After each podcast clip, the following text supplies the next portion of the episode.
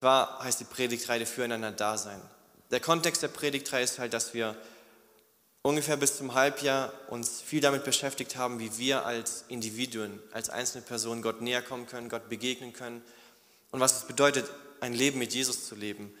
Da hatten wir zum Beispiel die Predigtreihe Gebet, wo wir uns angeschaut haben, was überhaupt Gebet ist, was Gebet nicht ist, wie Gott Gebet gebraucht, um uns zu begegnen, um uns zu stärken, um uns herauszufordern, aber was auch alles im Gebet geschehen kann, dass wir im Gebet Kraft empfangen können, gestärkt werden dürfen für die Situation, durch die wir gehen, dass wir im Gebet Gott begegnen können und stark werden können, um eben auch für andere stark zu sein. Weil wenn wir uns mit der Bibel beschäftigen, dann ist es oft dieses Bild der Gemeinde, dass wir ein Leib sind. Wir sind nicht eine Einheit, ein, eine Person und nur wir sind wichtig, nur ich bin wichtig, ich alleine, sondern viele einzelne Personen setzen diesen Leib Christi zusammen. Jeder Einzelne hat eine andere Aufgabe, jeder, andere hat, jeder Einzelne hat andere Begabungen und andere Schwächen, andere Nöte, andere Lebenssituationen, andere Lebensabschnitte. Und so ist dieser Leib zusammen und ich darf stark sein in Situationen, in denen du vielleicht durch Nöte gehst und mit dir diese Nöte tragen und genau andersrum. Du darfst stark sein, wenn ich vielleicht gerade durch Nöte gehe. Und ein weiteres Bild ist eben dieses Bild der Familie Gottes. Wenn wir Jesus in unserem Herzen angenommen haben, wenn wir unser Vertrauen von uns auf ihn gesetzt haben und vertrauen und glauben, dass er den Tod besiegt hat und dass wir Rettung in ihm finden, dann heißt es, werden wir adoptiert in Gottes Familie. Wir sind Söhne und Töchter Gottes. Und als Familie ist es, glaube ich, nicht so, dass wir unseren Geschwistern begegnen und wir sehen, okay, der hat eine richtig schwere Phase oder dem geht es richtig schlecht, dass wir dann sagen, ach okay, jetzt guckst mal, wie es dir da durchgeht und ich möchte eigentlich gar nicht darüber reden, sondern wenn wir sehen, dass es unseren Geschwistern schlecht geht, dann sollte es uns schlecht gehen. Ich denke, das sollte so ein Maßstab sein, dass wenn es dir schlecht geht, möchte ich, dass es mir schlecht geht. Weil wenn du Nöte hast, dann möchte ich sie mit dir tragen. Ich möchte nicht, dass du alleine da durchgehst, sondern wir wollen füreinander da sein. Und heute Abend haben wir eben den Punkt füreinander da sein in Liebe. Und bevor wir überhaupt eine Bibelstelle lesen, möchte ich diesen einen Punkt kurz betrachten oder euch weitergeben, euch damit herausfordern, dass wir immer uns in Liebe begegnen. Egal welche Situation da ist, dass wir immer in Liebe füreinander da sind. Weil ob wir Menschen in Liebe begegnen, sollte nicht davon abhängen, wie wir uns fühlen. Wenn es uns nicht gut geht oder wenn wir gerade durch schwere Zeiten gehen, heißt es nicht, dass es bedeutet, dass wir jetzt anderen Menschen nicht mehr in Liebe begegnen dürfen oder müssen. Weil Gottes Liebe für uns ist auch nicht abhängig von unseren Gefühlen. Es ist nicht von unseren Gefühlen abhängig, dass andere Menschen unsere Liebe verdienen. Es ist nicht davon abhängig, wie wir uns fühlen, ob wir anderen Menschen in Liebe begegnen sollten, sondern wir sollten Menschen immer unabhängig wer es ist und wie wir uns fühlen, was für eine Situation es ist, ihnen in Liebe begegnen. Weil das ist so eine Sache, die relativ kaputt in unserer Gesellschaft ist. Wir sind oft so unehrlich zueinander. Und ich glaube, wenn man jetzt ganz ehrlich ist, dann ist eine Frage, auf die die Antwort häufig eine Lüge ist, diese Frage, hey, wie geht's dir? Man trifft sich und dann fragt man, hey, und geht's gut? Und dann, ja, ja, geht gut. Und Oft ist es so, dass jemandem es geht schlecht und trotzdem antwortet, ja, mir geht's gut.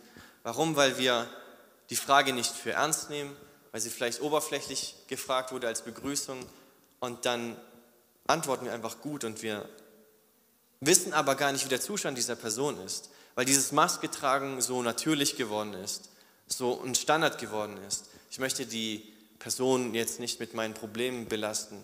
Ich möchte sie nicht äh, hier aufhalten und offenbaren, was meine Kämpfe sind. Und so gehen wir oft durch Situationen und wir begegnen Menschen oft und wir wissen eigentlich gar nicht, wie es ihnen geht. Und auch deswegen sollten wir Menschen immer in Liebe begegnen, weil wir nicht wissen, durch was die andere Person durchgeht, weil wir nicht wissen, ob sie gerade in einer Situation der Hoffnungslosigkeit ist oder des Schmerzes, des Verlustes. Wir wissen nicht, was sie durchgehen. Und deswegen dürfen wir Menschen immer und sollten Menschen immer egal welche Situation in Liebe begegnen, weil wir nicht wissen, was für eine Not unsere Geschwister durchmachen. Und das ist mir auch in den letzten Wochen aufgefallen. Es sind viele Leute im Urlaub und so konnte ich intensiver Gemeinschaft mit weniger Geschwistern haben, mit weniger Freunden haben. Und ich habe mit ein paar Leuten geredet, die mir eigentlich nahestehen und ich dachte, ich weiß so ungefähr, was in ihrem Leben abgeht. Und da ist mir aufgefallen, dass wenn wir uns wirklich, wirklich Zeit nehmen, füreinander da zu sein, in Liebe zuzuhören, dass wir merken, dass es mehr Menschen gibt als nur uns, die ihre eigenen Kämpfe haben. Und dass manche Menschen vielleicht durch größere Nöte gehen und sie sich nicht ansehen lassen. Und so möchte ich euch hier, bevor wir überhaupt irgendetwas anschauen, damit herausfordern oder ermahnen und, und ermutigen. Begegnet immer einander in Liebe.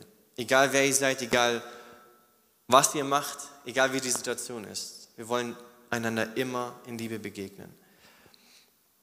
Aber wir wollen nicht einfach nur einander in Liebe begegnen, weil es etwas Nettes ist, weil wir von, was wir von anderen erwarten, sondern es ist so ein klarer Auftrag von Jesus. In Johannes 15, Vers 12 lesen wir es nämlich. Liebt einander, wie ich euch geliebt habe. Das ist mein Gebot. Und ich finde, es ist so krass, weil es ist nicht einfach, liebt einander, wie ich euch geliebt habe, weil dann werdet ihr glücklich oder dann wird es euch gut gehen, dann werdet, werdet ihr gute Gemeinschaft haben, sondern Jesus sagt, liebt einander, wie ich euch geliebt habe, das ist mein Gebot. Das ist meine Aufgabe an euch. Liebt einander. Das ist ein Gebot. In anderen Evangelien, nicht in Johannes, heißt es, dass das, dieses Gebot alles beinhaltet. Liebe Gott mit ganzem Sein, von ganzer Kraft, mit deiner ganzen Stärke und deinen Nächsten wie dich selbst. Und es ist nicht nur so, dass Jesus es uns aufträgt, einander zu lieben, sondern er gibt uns auch einen Maßstab, der so eigentlich krass und unvorstellbar ist. Liebt einander, wie ich euch geliebt habe.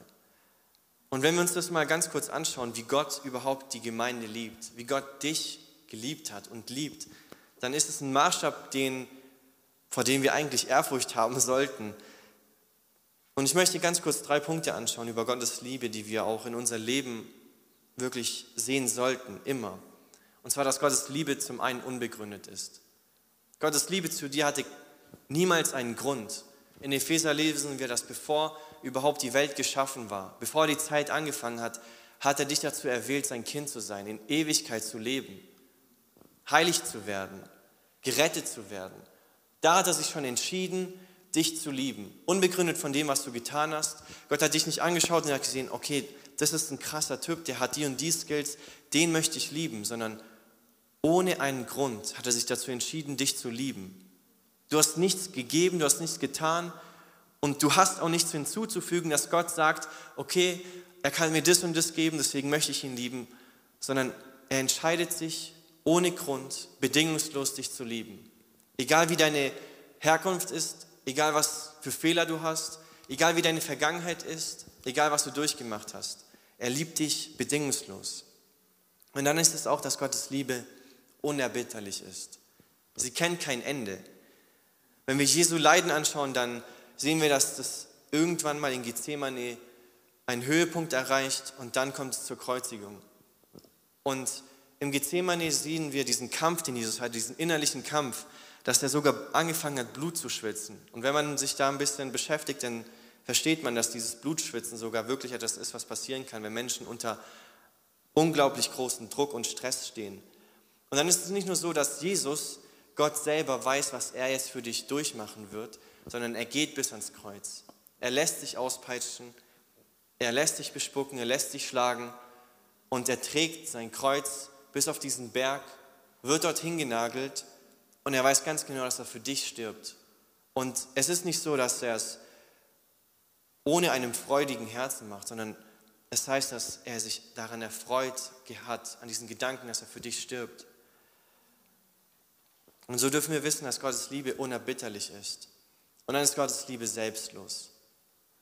Gottes Liebe ist nicht so, dass er gedacht hat, okay, ich sterbe jetzt und dann werden so und so viele Menschen sich bekehren und dann habe ich noch mehr Diener.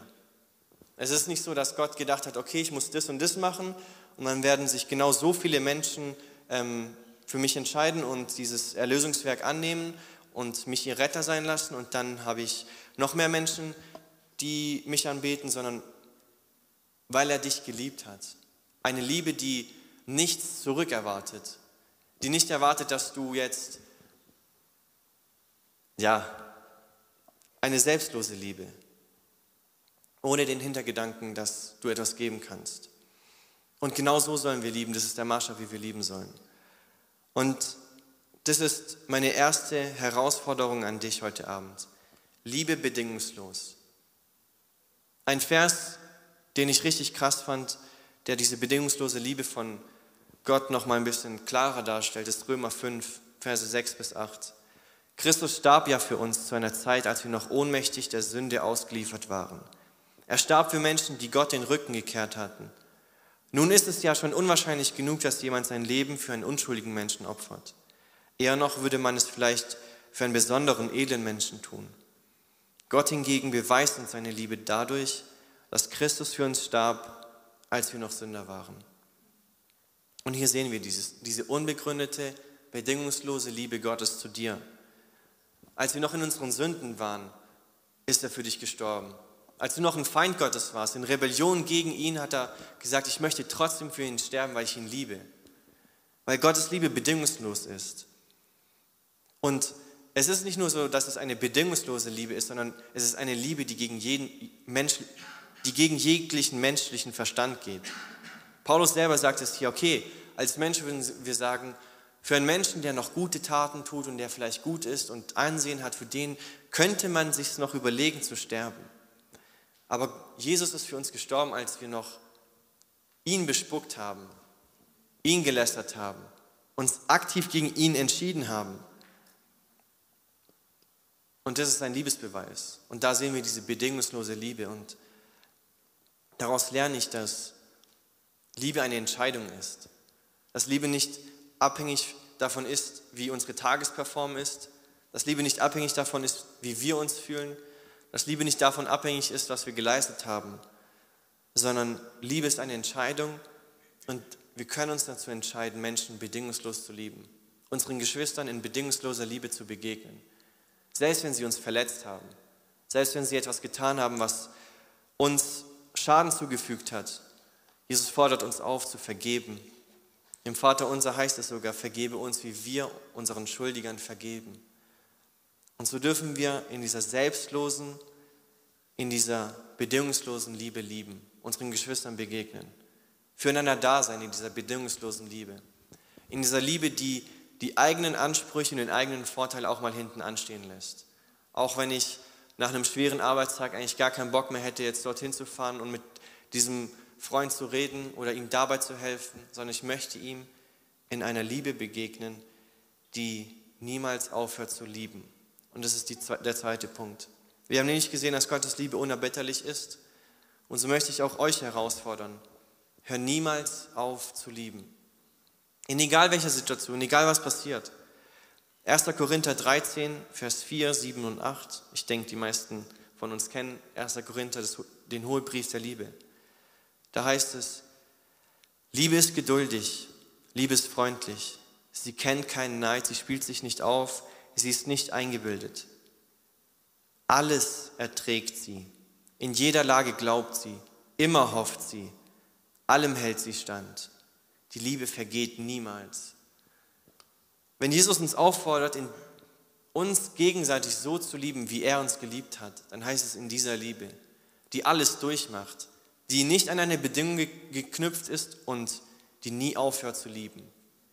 Eine Liebe, die unerbittlich ist. Und genau wie Gottes Liebe kein Ende findet, so sollten wir auch unseren Geschwistern begegnen, so sollten wir uns gegenseitig begegnen. In einer Liebe, die nie aufhört. Das heißt, dass Liebe geduldig ist.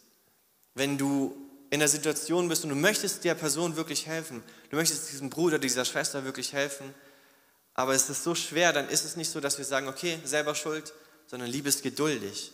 Sie ist freundlich. Wenn wir verletzt worden sind, heißt es nicht, dass wir es jahrelang nachtragen, sondern wir begegnen in dieser Liebe, die vergibt, die freundlich ist.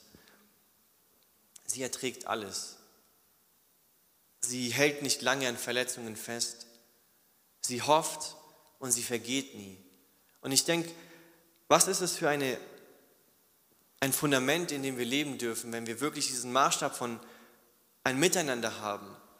Ein Miteinander, wo Menschen sich in dieser Liebe begegnen, die Jesus uns hier aufgetragen hat, wie wir lieben sollen. Ohne Bedingungen. Lieben, ohne aufzuhören zu lieben. Uns begegnen sollten in dieser Liebe, die niemals aufhört. Das wäre eine Gesellschaft und eine Gemeinschaft, in der Frieden herrscht. In der es sowas wie Depression wahrscheinlich gar nicht geben würde.